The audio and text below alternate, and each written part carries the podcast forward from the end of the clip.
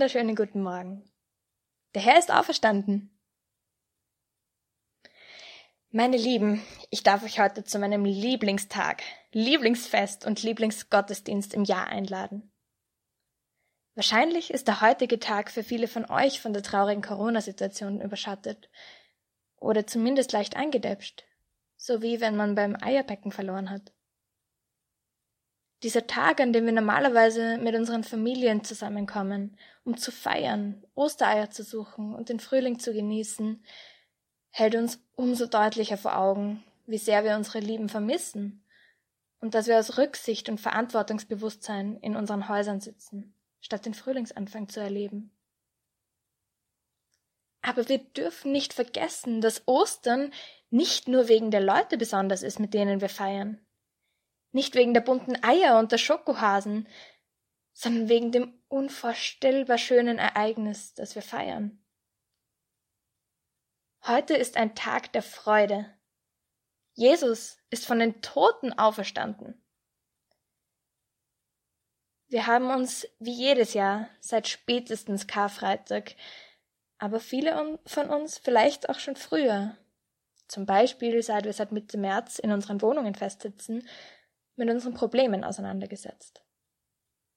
Mit allem, was nicht funktioniert. Mit unseren Fehlern, unserer Ohnmacht, unseren Ängsten. Heute wollen wir zusammen feiern, dass Gott all das besiegen wird. Ich möchte euch einladen, mit uns gemeinsam zu feiern, dass Jesus lebt, dass Gott sich entschieden hat, unsere Fehler wegzuwaschen und dass er uns aus unseren Pro Problemen befreien kann, weil er sogar Jesus aus dem Tod reißen konnte. Lasst uns dazu gemeinsam vor Gott kommen und ihm drei Lieder singen. Wer mag, darf aufstehen, knien, auch tanzen.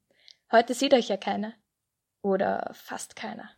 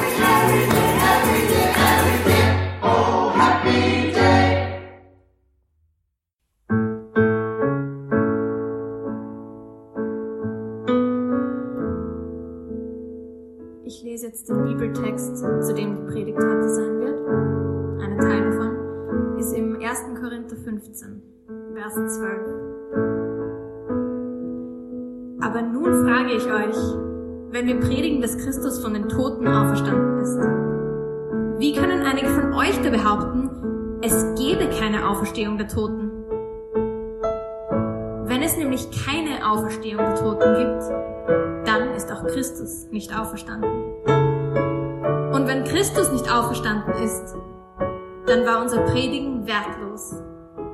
Und auch euer Vertrauen auf Gott ist vergeblich. Wenn der Glaube an Christus nur für dieses Leben Hoffnung gibt, sind wir die elendsten Menschen auf der Welt.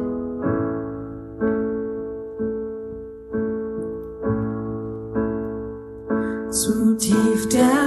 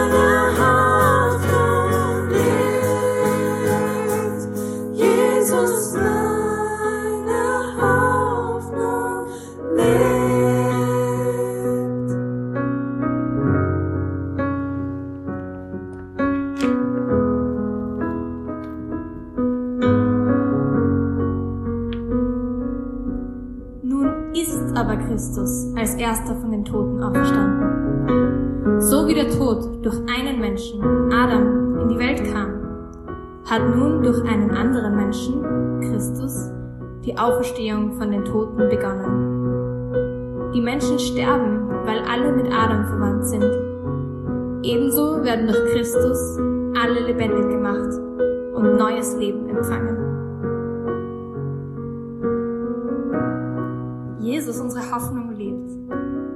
Die Ketten sind gesprengt. Nehmt euch gerne etwas Zeit, um vor Gott zu kommen und zu antworten. Nachzudenken, was sein Sieg in eurem Leben bewirken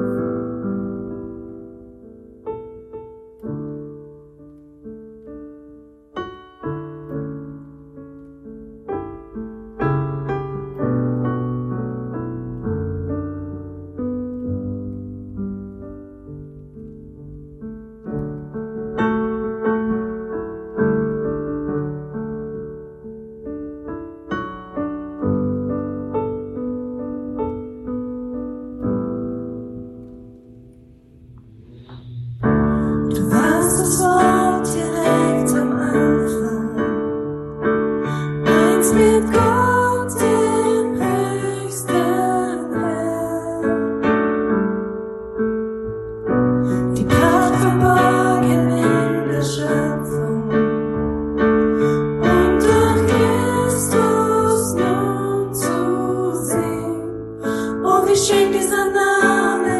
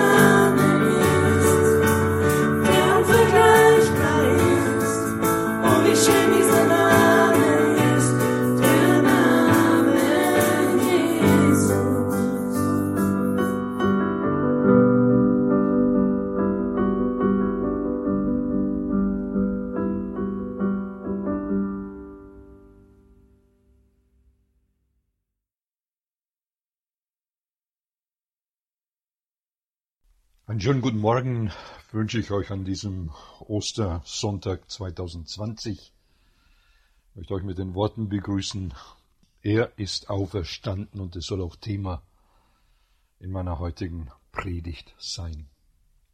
Bekannte erzählten uns Folgendes. Vor circa 14 Tagen schauten wir uns einen Katastrophenfilm an. Ein ausgebrochenes Virus legte große Teile der USA lahm. Nach dem Film sagte der Mann zu seiner Frau, Boah, das war schon heftig übertrieben. Sowas kann bei uns niemals möglich werden. Und nur gut 14 Tage später sagte uns die Frau, und heute ist es bittere Realität. Wer hätte gedacht, dass wir an Ostern 2020 so ganz, ganz anders erleben werden? Ein kleines Virus hat eine, eine ganze Menschheit lahmgelegt, eine Menschheit, die den Mond besiedeln will, den Mars untersucht, alles wissenschaftlich erklären möchte, eine Menschheit, die im Yes we can ihre Stärke sieht und nun an ihre Grenzen kommt, vielleicht auch zum Teil gezielt in Krisen gestürzt wird. Manchmal wache ich in der Nacht auf mit dem Gedanken, jetzt ist der Albtraum vorbei. Ich erlebe, er geht weiter. Ich erlebe es als ein Hin und Hergerissen sein zwischen wird schon nicht so schlimm werden und was wird in drei Monaten ein Chaos sein? Möglicherweise erlebst du ähnliche Momente oder ähnliche Spannungen. Vielleicht bewegt dich sogar die Frage, Gott, wo bist du? Warum lässt du das alles zu? Jesus, wenn du der regierende König bist, was soll das alles? Mich bewegt's.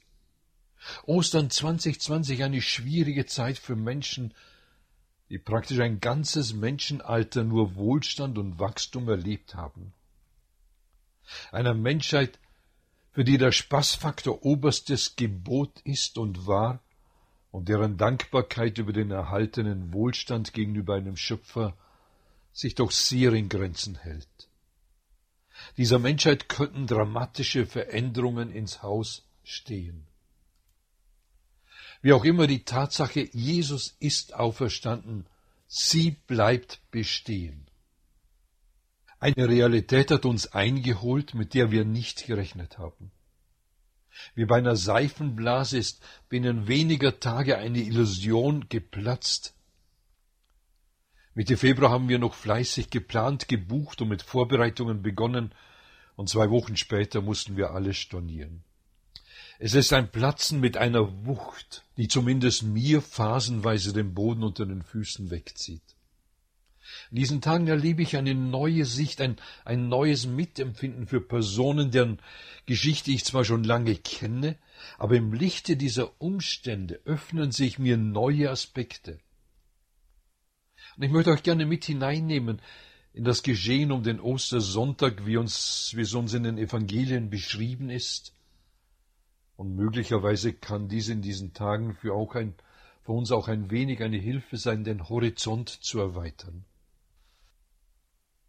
Wir feiern dieses Osterfest, dessen Wurzeln im jüdischen Passafest liegen. Vom Ursprung her ist es eine Erinnerung an den letzten Abend vor dem Auszug Israels aus Ägypten, ehe es dann Richtung Kanaan ging. Christen erinnern sich mit Palmsonntag an den Einzug von Jesus in Jerusalem.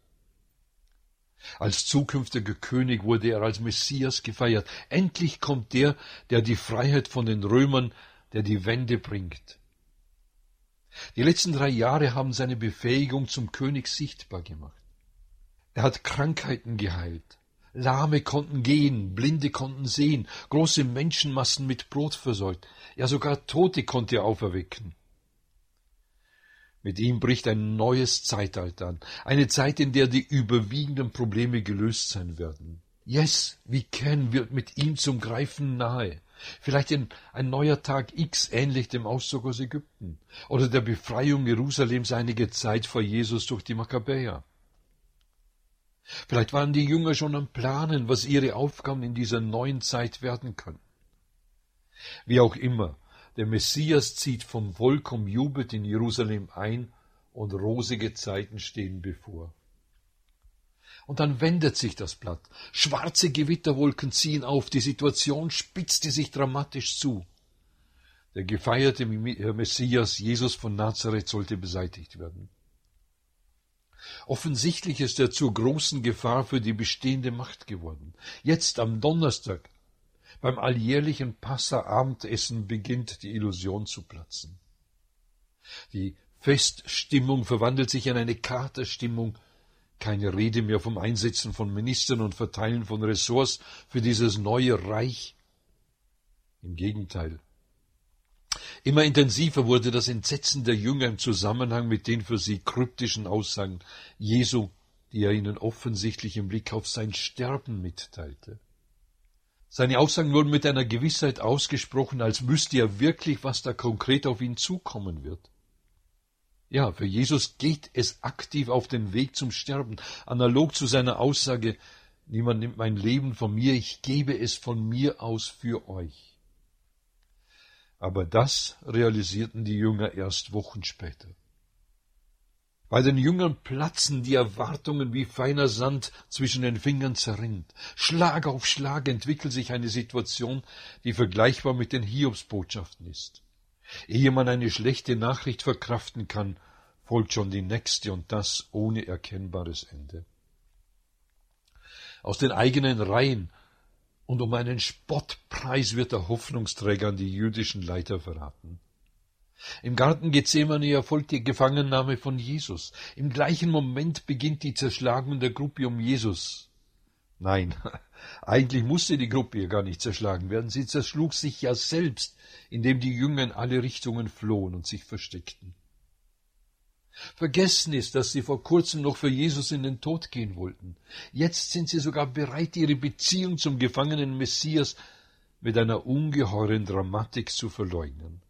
Selbst die Lüge, diesen Jesus nie gekannt zu haben und mit ihm schon gar nicht unterwegs gewesen zu sein, ist jetzt für sie gangbar geworden, um sich selbst zu schützen. Gegen Freitagmittag steht bereits das Todesurteil mittels Kreuzigung fest. Und zu diesem Zeitpunkt sind die meisten Jünger aus Angst vor dem gleichen Schicksal bestens versteckt. Wenn die Regierung mit gekauften Zeugen bereit war, ihren Rabbi Jesus zu kreuzigen, dann hinderte sie auch nichts daran, seine Jünger umzubringen. In der Angst um ihr Leben wählten die Jünger eine Art selbstgewählter Quarantäne. Im Steinbruch vor der Stadt, dort am Schutthügel von Golgatha, beobachteten einige Frauen und ein enger Freund von Jesus das bittere Ende der geplatzten Illusionen. Alles, wirklich alles war dann am Nachmittag gegen 15 Uhr endgültig zu Ende. Als dann noch eine Finsternis eintrat und Erdbeben das ganze Gebiet erschütterten, genau zu dem Zeitpunkt, als der gekreuzigte Jesus starb, ist die Illusion endgültig geplatzt. Aus und vorbei. Game over, no reset, es wird nie mehr so sein, wie es war. Wie nahe ist das Erleben dieser geplatzten Illusion vor 2000 Jahren zu den Tagen heute? Unvorstellbares hat unsere Welt in einer Art und Weise und mit einer Geschwindigkeit umschlungen und Vorstellungen zerplatzen lassen, dass es uns den Atem raubt und den Zukunftshorizont verdunkelt. Es wird wohl nie mehr so sein wie vor wenigen Wochen. Pläne geplatzt, Zukunftsträume ersetzt durch Albträume, Quarantäne statt Osterferien, Urlaub auf Balkonien statt in der Karibik, Arbeitslosigkeit und Rezession statt neue positive Wachstumszahlen und steigender ATX oder DAX. Wir stehen in einem dramatischen Geschehen, und nach meinem Eindruck platzen in diesen Tagen eine Unmenge an Lebensillusionen. Und ich kann plötzlich mitfühlen mit diesen, mit diesen Jüngern, als ihnen alles zerrinnt und die Tage um Ostern für sie immer schwärzer werden. Ostern über große Teile dieser Welt ein Fest der Begegnung ist durch Ausgangsregelung oder Quarantäne zu einem Sofafest reduziert. Eines Morgens in einer Wohnung sind drei Männer beim Frühstück, sie wollen miteinander eine Tour unternehmen. Da zieht einer seine Regenjacke an und setzt sich eine wasserdichte Mütze auf und bereitet sich zum Hinausgehen vor. Ein zweiter holt sich den Regenschirm und spannt ihn, spannt ihn schon sicherheitshalber im Flur auf und da fragt der dritte den ersten, warum ziehst du Regenkleidung an? Der antwortet ihm, Gestern hat mir jemand gesagt, dass es heute regnen und kalt sein würde, also ziehe ich meine Regenkleidung an. Der andere antwortete, mir wurde auch gesagt, dass es regnen würde. Ich nehme einen Regenschirm mit. Sagt der dritte, wäre es nicht klug, wenn wir das Rollo hochziehen und einen Blick nach draußen werfen würden? Dann könnten wir sehen, wie das Wetter wirklich ist. Ich habe den Eindruck, wir brauchen in dieser ganzen Situation einen Blick über den eigenen Raum, über das eigene Leben, über den eigenen Denkhorizont hinaus, damit vielleicht eine neue Orientierung erfolgen kann. Ostern 2020 ist für uns die Chance, eine Neuorientierung mit dem Auferstandenen zu erleben. Am dritten Tag nach dem Platzen der Illusion sind Frauen unterwegs, um einen letzten Akt abzuschließen, den Leichnam einbalsamieren und somit die Beerdigungszeremonie zu beenden. Aus Zeitgründen war die Fertigstellung am Freitag aufgrund des Sabbatsgebotes ja nicht mehr zu schaffen gewesen. Sorge bereitete, bereitete ihnen der schwere Stein einerseits und andererseits die römischen Wachmannschaften oder die römischen Soldaten, die einen Diebstahl des Leichnams verhindern sollen. In dieser trostlosen Situation, im wahrsten Sinn des Wortes, offenbart sich die jenseitige Welt Gottes. Engel, Boten Gottes aus dieser jenseitigen Welt lassen im Krieg erprobte Soldaten alt aussehen. Sie wälzen den Grabstein weg und ermöglichen damit den Frauen den Zugang zum Grab. In den geplatzten Hoffnungen eröffnet sich ihnen durch die Engel eine Orientierung, die ihr Denken übersteigt. Damit haben sie nicht gerechnet. Das muss sich irgendwie, irgendwie angefühlt haben, wie das, wie das Herausfahren aus einem dunklen Tunnel, wo man nur von einem ganz kleinen, begrenzten Blick hinaus in die Weite kommt, die unendlich viel größer ist. Was war geschehen? Der Leichnam war weg. Nein, nicht gestohlen. Bei der intensiven Bewachung hätte es dafür keine Chance gegeben. Der tote Jesus war auferstanden und brauchte kein offenes Grab, um herauszukommen. Den Frauen begegnet der liebende Jesus, kein Leichnam, sondern ein Auferstandener. Er steht vor ihnen, er spricht sie mit Namen an. Es ist keine Fiktion, er ist keine Fiktion. Er spricht mit ihnen und sagt, fürchtet euch nicht. Sagt es den Männern in Galiläa, will ich sie sehen. Er öffnet ihnen den Blick über eine Wirklichkeit, die weit über ihre Vorstellungskraft hinausgeht. Er öffnet nicht nur den Blick für eine neue Realität, er gibt auch noch konkrete Anweisungen, um in dieser Krise Orientierung für eine neue Wirklichkeit zu erhalten. Lass mich hier einen Bezug zu unseren Ostern 2020 herstellen. Ich meine, dass wir auch in diesen Tagen, in denen vieles am Platzen ist, unseren Blick über das weltliche Geschehen hinaus in die Welt Gottes richten müssen. Konkrete Anweisungen dazu erhalten wir durch das Wort Gottes. Eine Reihe an Texten sprechen Szenarien wie Pandemien und Katastrophen an. In einer von Gott losgelösten gefallenen Welt sind sie ein periodisch wiederkehrender Teil des Menschseins. Und wie Geburtswehen die nahende Geburt einläuten, so erscheinen mir die Entwicklungen in den letzten 150 Jahren ein immer stärkeres Indiz auf das Wiederkommen Jesu zu sein. Jesus selbst hat dieses Bild in seinen sogenannten Endzeitreden verwendet. Dabei nimmt er Bezug auf Prophezeiungen im Alten Testament, deren Erfüllung exakt nach deren Voraussagen eintrafen. Erinnert euch an die Texte wie in Zacharia, die ihr vor kurzem in der Bibellese angeschaut habt. Für mich ist naheliegend, dass sich anhand dieser verschiedenen Vorhersagen nun eine Vollerfüllung anbahnen könnte. Nein, ich will keine Panik machen. Und es besteht auch kein Grund dazu. Orientierung gibt uns ja Jesus mit seiner Aussage, wenn aber dies anfängt zu geschehen, so richtet euch, euch auf und erhebt eure Häupter, weil eure Erlösung naht. Ostern 2020 Vielleicht beschäftigen dich Fragen im Blick auf dein eigenes Leben, die zwischen Hoffen und Bangen liegen, ähnlich der Situation bei den Jüngern zwischen Karfreitag und Ostermorgen dann lass dich durch die Aussage Jesu, fürchte dich nicht und die Botschaft an die Jünger, er ist auferstanden, mit hineinnehmen in die Wirklichkeit der Welt Gottes. In Bethlehem war die Botschaft an die Hirten, ich verkündige euch große Freude. Und an Ostern verkündigt der Auferstandene selbst, Friede sei mit euch. Die Umstände in dieser Welt sind nicht letzte Wirklichkeit. Und einmal wird diese ganze Welt vergehen, aber die Welt Gottes wird ewig bleiben. Konstant bleibt nur die Welt Gottes. Das einzig Konstante in den Turbulenzen dieser Welt und in dieser Zeit ist das Reich Gottes. Warum? Weil es vom auferstandenen Jesus regiert wird. Der Theologe Lett hat es treffend formuliert. Niemand war Zeuge der Auferstehung. Nicht einmal diejenigen, die Jesus in seinem Leben am nächsten gestanden haben. Die Auferstehung Jesu ist nicht eine, eine Wiederkehr zum irdischen Leben sondern das Ereignis, durch welches Jesus aus dem irdischen, sterblichen Leben hinüberging in den Bereich der Unsterblichkeit. Das Grab wurde nicht geöffnet, um Jesus herauszulassen. Er verließ das Grab, als es noch geschlossen war. Der Stein wurde nicht weggerollt, um Jesus aus dem Grab zu lassen, sondern um die Jünger in das Grab hineinzulassen.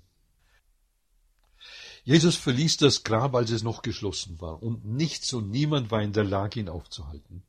In der Dimension der Welt Gottes sind irdische Begrenzungen ja kein Hindernis. Diese Tatsache sprengt den menschlichen Denkrahmen. Die Reaktionen der Jünger zeigen dies. Denken wir nur an die Berichte von der Begegnung Jesu mit Thomas und den Jüngern. Erst in der sichtbaren Wahrnehmung des Auferstandenen kann er der Realität Gottes vertrauen.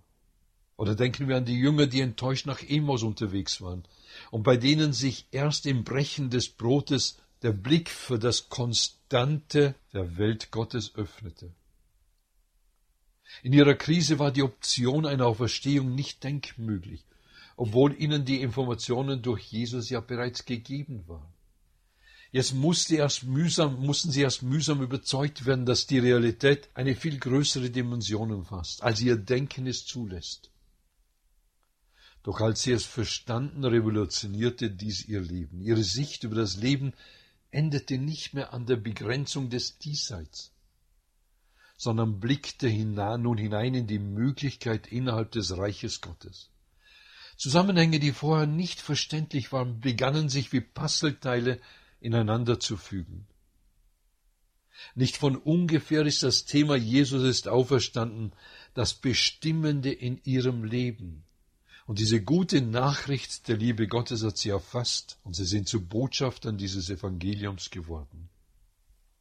Gott hat sich aus Liebe zu uns Menschen selbst so erniedrigt, dass er in Jesus Mensch wurde. Er hat sich freiwillig in die Begrenzung seines geschaffenen Wesens begeben, um als einziger Mensch ein vollkommenes Leben in Übereinstimmung mit Gottes Gerechtigkeit zu leben.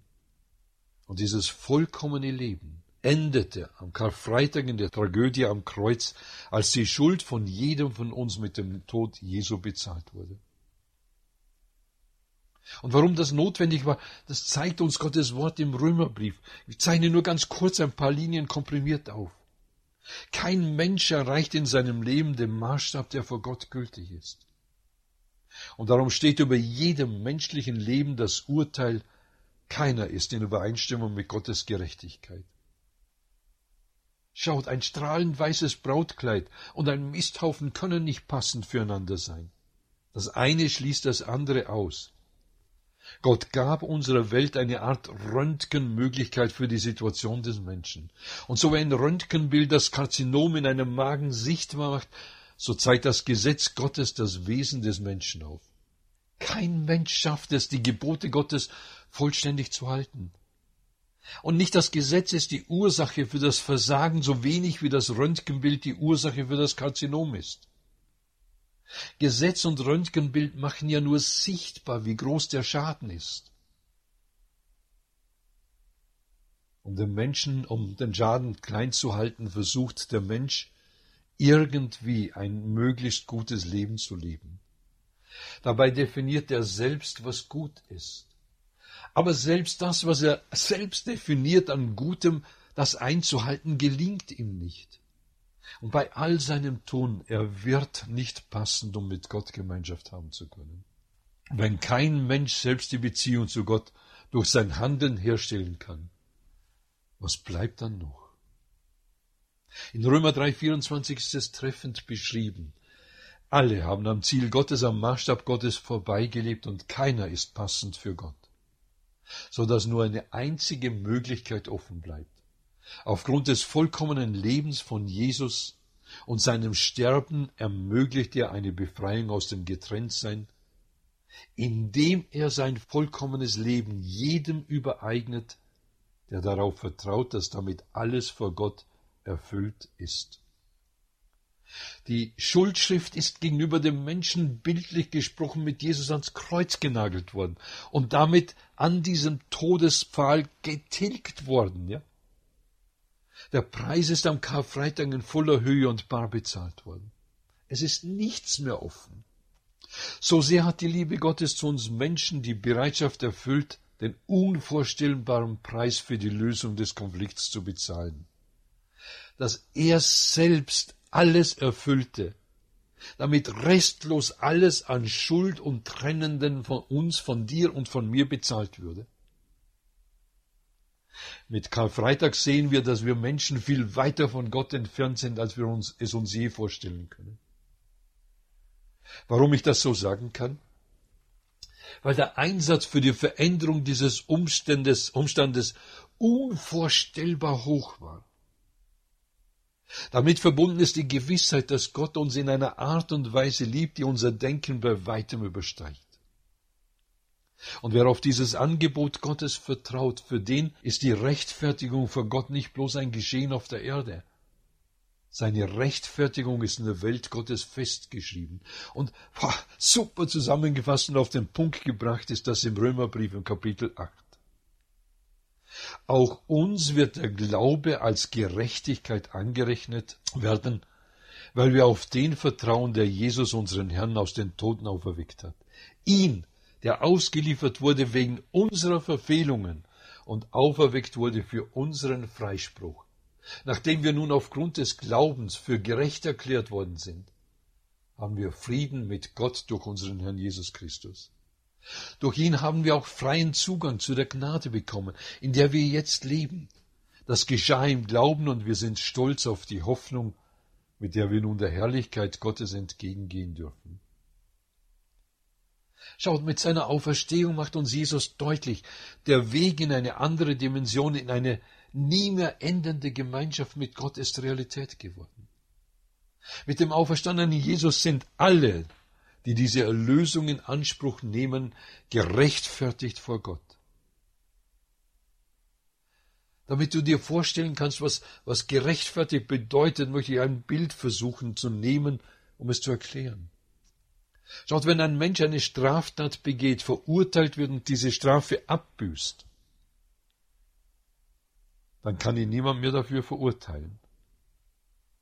Aber er kann nicht mehr leugnen, dass er ein Verbrechen begangen hat und ein Verbrecher ist.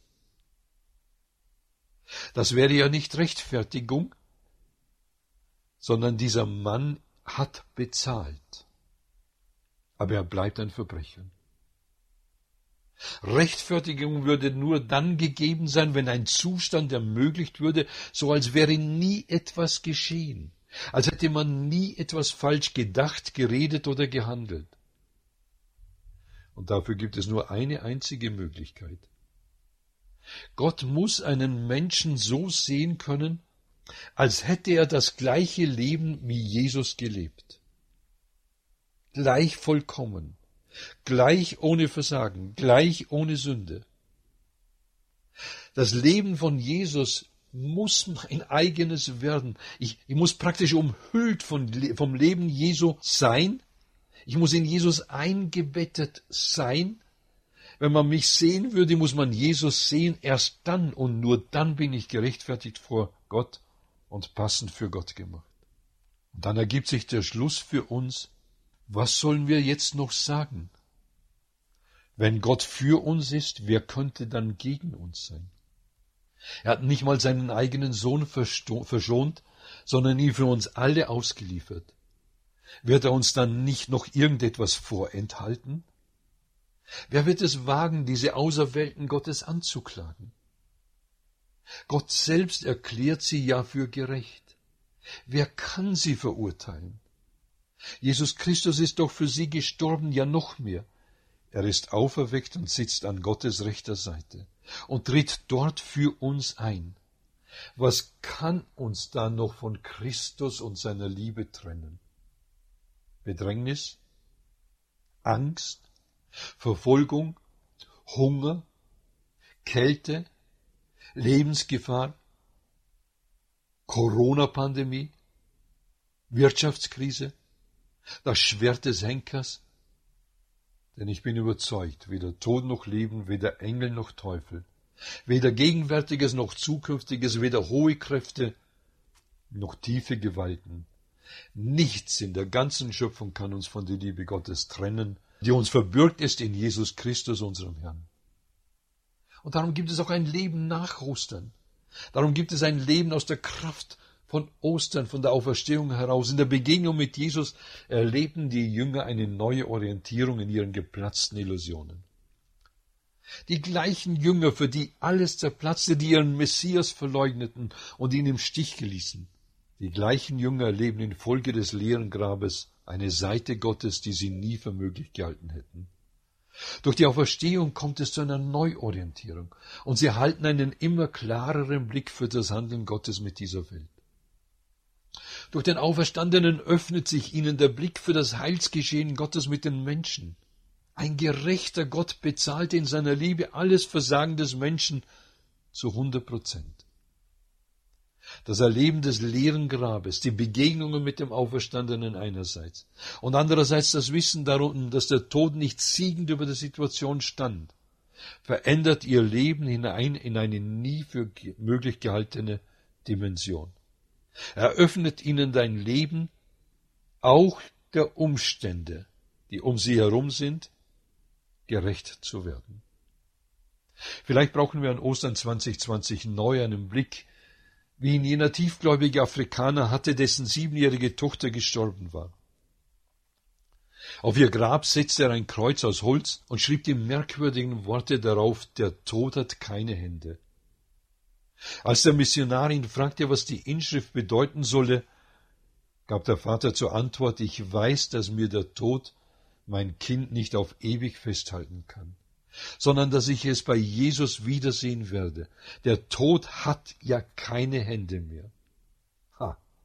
Jesus ist auferstanden. Halleluja. Der Tod hat keine Hände mehr. Das gilt auch an diesem Ostersonntag 2020. Ich möchte diese Gedanken abschließen mit einem Zitat, das ich gehört habe. Am Wiener Zentralfriedhof soll es einen Grabstein geben, auf dem steht vorübergehend verstorben. Ich finde es toll. Eine Perspektive, das Jetzt ist nicht das Letzte.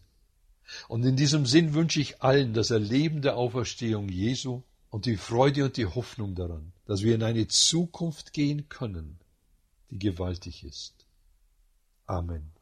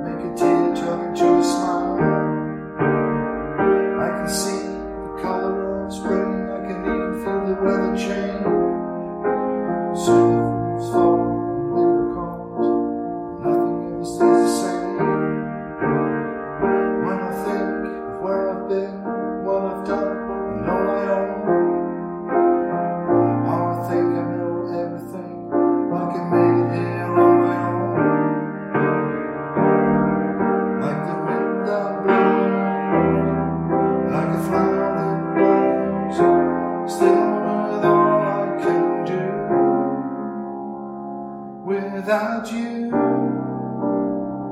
Life's a song.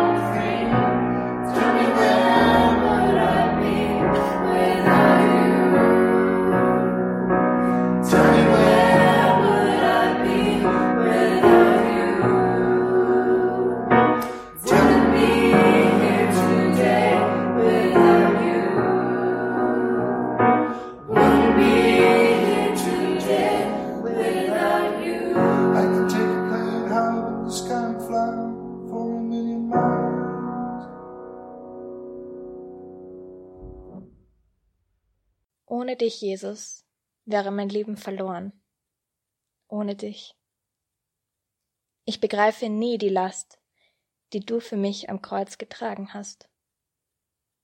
Ich bin von meiner Vergangenheit befreit. Sag mir, wo ich ohne dich wäre.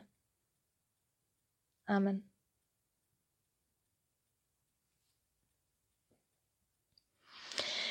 Wir kommen schon zum Ende von dem Teil des Tages, den wir gemeinsam feiern dürfen. Ich würde es aber wunderschön finden, wenn einige von euch hier nicht stehen bleiben, sondern weiter feiern.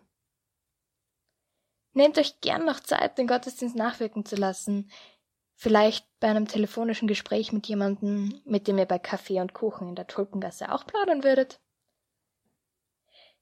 Viele der Texte, auch die Übersetzungen der Liedtexte, könnt ihr im Programmheft nachlesen. Wenn ihr das Thema der Predigt weiter vertiefen wollt, könnt ihr gerne ein Mail an Markus Weil schreiben. Dann schickt er euch das Manuskript zur Predigt, in dem alle Bibelstellen nochmal aufgelistet sind. Ich möchte euch auch empfehlen, immer wieder auf der Homepage der Tuga vorbeizuschauen. Da findet man alle aktuellen Infos zu den Möglichkeiten, die uns bisher eingefallen sind, um trotz allem in Kontakt zu bleiben und Gemeinschaft zu haben. Zum Beispiel ein Link zu den Podcasts mit Impulsen für die Woche, die man jetzt auch dienstags und freitags anhören kann. Oder wie man am virtuellen Gebetsabend am Donnerstagabend teilnehmen kann und an wen man sich mit Gebetsanliegen und Dank wenden kann. Ein echt guter Grund, Gott zu danken, ist zum Beispiel, dass die zweite Tochter von Helmut und Nora Zedlacher namens Lisa geboren ist. Sie ist am 1. April um 23.36 Uhr mit genau 3000 Gramm und 50 Zentimetern im Franz-Josef-Spital zur Welt gekommen. Es war eine schnelle Geburt und es geht Nora und Lisa gut. Ich habe mir sagen lassen, dass der Helmut bei der Geburt dabei sein durfte, unter der Voraussetzung, dass er eine Maske trägt. Ich möchte schließen mit einem Segenswunsch, der ursprünglich von den Aposteln an die Gemeinde in Kolossee geschrieben worden ist. Ich bitte Gott mit denselben Worten für euch, weil ich mir genau das von Herzen für jeden einzelnen von euch wünsche. Aus dem Kolosser 1, die Verse 9 bis 14.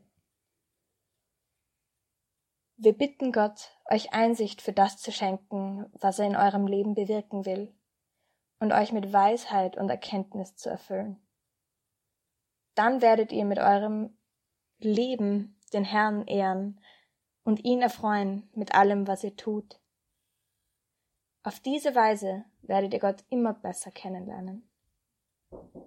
Zugleich beten wir darum, dass ihr die herrliche Kraft Gottes erfahrt, damit ihr genug Geduld und Ausdauer habt für die Anforderungen, die an euch gestellt werden. Mit Freude sollt ihr ihm danken, weil er euch am Erbe derer beteiligt, die im Licht leben und zu ihm gehören. Amen.